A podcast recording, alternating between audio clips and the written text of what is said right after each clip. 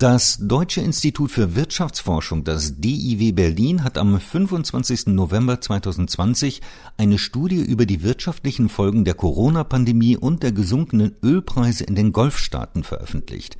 Über die Ergebnisse der Studie spreche ich nun mit Dr. Dawood Ansari. Er ist Wissenschaftler in der Forschungsgruppe für internationale Ressourcenmärkte in der Abteilung Energie, Verkehr, Umwelt am DIW Berlin und Mitautor der Studie. Herr Ansari, die Corona-Pandemie hat auch die Golfstaaten erfasst. Zudem ist Anfang des Jahres der Ölpreis eingebrochen. Wie stark ist die Wirtschaft der Golfstaaten dadurch unter Druck geraten?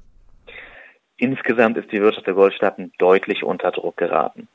Im Durchschnitt sehen wir einen Rückgang im BIP von etwa sechs Prozent in den einzelnen Ländern allerdings mit deutlichen Unterschieden.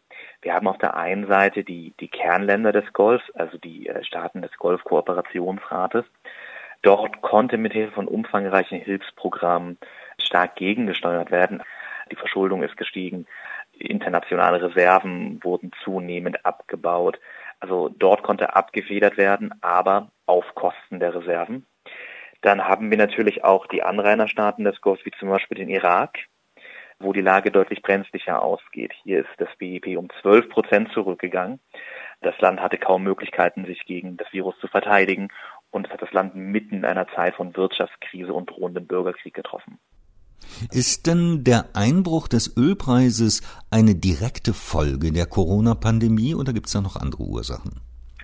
Natürlich ist die Corona-Pandemie der treibendste und wichtigste Faktor für den aktuellen Ölpreiseinbruch gewesen. Allerdings haben wir noch mehr Fakten im Hintergrund. Zum einen, bereits in 2019 ist die globale Ölnachfrage schwächer gewachsen, als man das erwartet hatte. Das liegt zum einen an einer Abkühlung der Weltkonjunktur. Gerade in Südostasien fiel das Wachstum etwas schwächer aus. Also das hat sich bereits im Vorfeld angekündigt. Auf der anderen Seite haben wir natürlich Anfang des Jahres den großen strategischen Konflikt zwischen Saudi-Arabien und Russland um die Frage dafür, wie die Förderkürzungen des OPEC-Plus-Abkommens weiter gehalten werden sollen. Saudi-Arabien wollte die Förderkürzungen weiter behalten, Russland wollte sie möglichst abschaffen. Das Resultat war ein Preiskrieg zwischen den beiden, der genau auf die Zeit der Pandemie fiel. Wie hat sich der Ölpreis nach dem Einbruch im Frühjahr dieses Jahres entwickelt?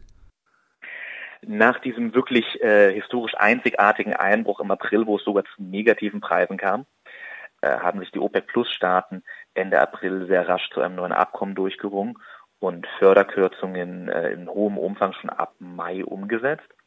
Deswegen haben wir seit Juni wieder moderate Ölpreise um die 40 US-Dollar pro Fass gesehen. In den letzten Monaten, das heißt also jetzt wirklich im November, sehen wir aber wieder einen Abwärtstrend. Wir sehen aber noch keine völlige Destabilisierung des Preises, wie sie äh, im April der Fall war.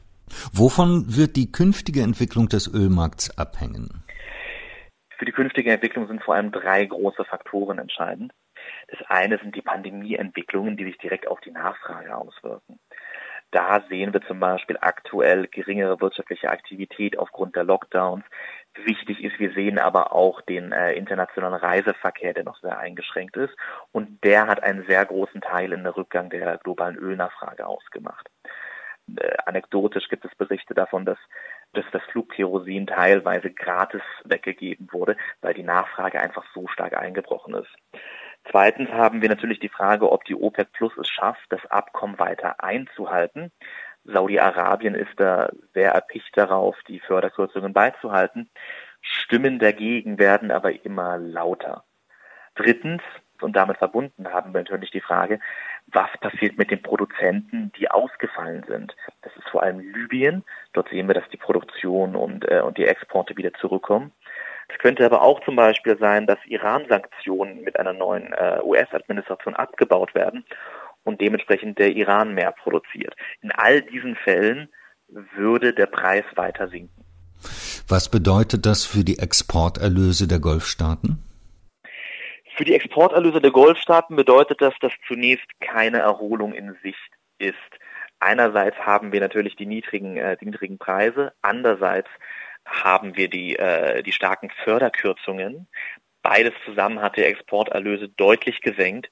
Und wenn wir davon ausgehen, dass an diesen Kürzungen weiter festgehalten werden muss und Preise vielleicht sogar noch sinken, dann könnten die Exporterlöse sogar noch weiter sinken.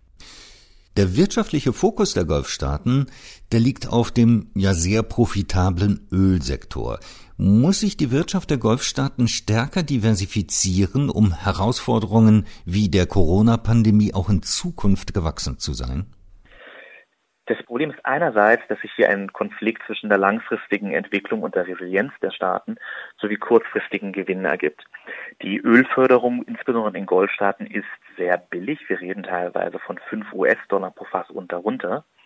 Das heißt also, das Ölgeschäft ist sehr profitabel und das wird es wahrscheinlich auch erstmal weiter bleiben.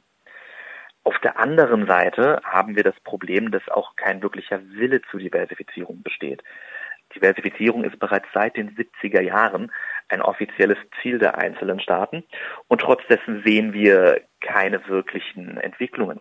Das liegt vor allem daran, dass Öl die Grundlage des Staatshaushaltes ist. Teilweise sind über 90 Prozent der Staatseinnahmen aus dem Ölsektor. Dementsprechend haben die Königshäuser natürlich die Angst, den Halt äh, auch von den, von den Ölreserven zu verlieren und damit natürlich auch den persönlichen Wohlstand weiter eingeschränkt zu sehen ein Umschwung vom Ölsektor auf andere Sektoren und damit auch auf eine stärkere Besteuerung, also auf einen Staat, der stärker besteuert, würde die Rolle der aktuellen Königsfamilien gefährden. Und dementsprechend sind die Anstrengungen, Diversifizierung zu schaffen, sehr begrenzt. Wir sehen, dass Maßnahmen, die da bereits passiert sind, teilweise bizarr sind. Und auf der anderen Seite werden Reformversuche häufig missverstanden. Also viel, was wir heute sehen an Reformversuchen, dient teilweise sogar dem, mehr Gewinne aus dem Ölsektor zu schaffen als weniger. Herr Ansari, was bedeuten die Ergebnisse Ihrer Untersuchung für uns in Deutschland und Europa? Aus den Ergebnissen können wir in Deutschland und Europa einerseits lernen, dass der Ölmarkt weiter destabilisiert ist und wir weiter mit moderaten bis niedrigeren Preisen rechnen können. Auf der anderen Weise erzählen uns die Ergebnisse der Studie viel über internationale Klimapolitik.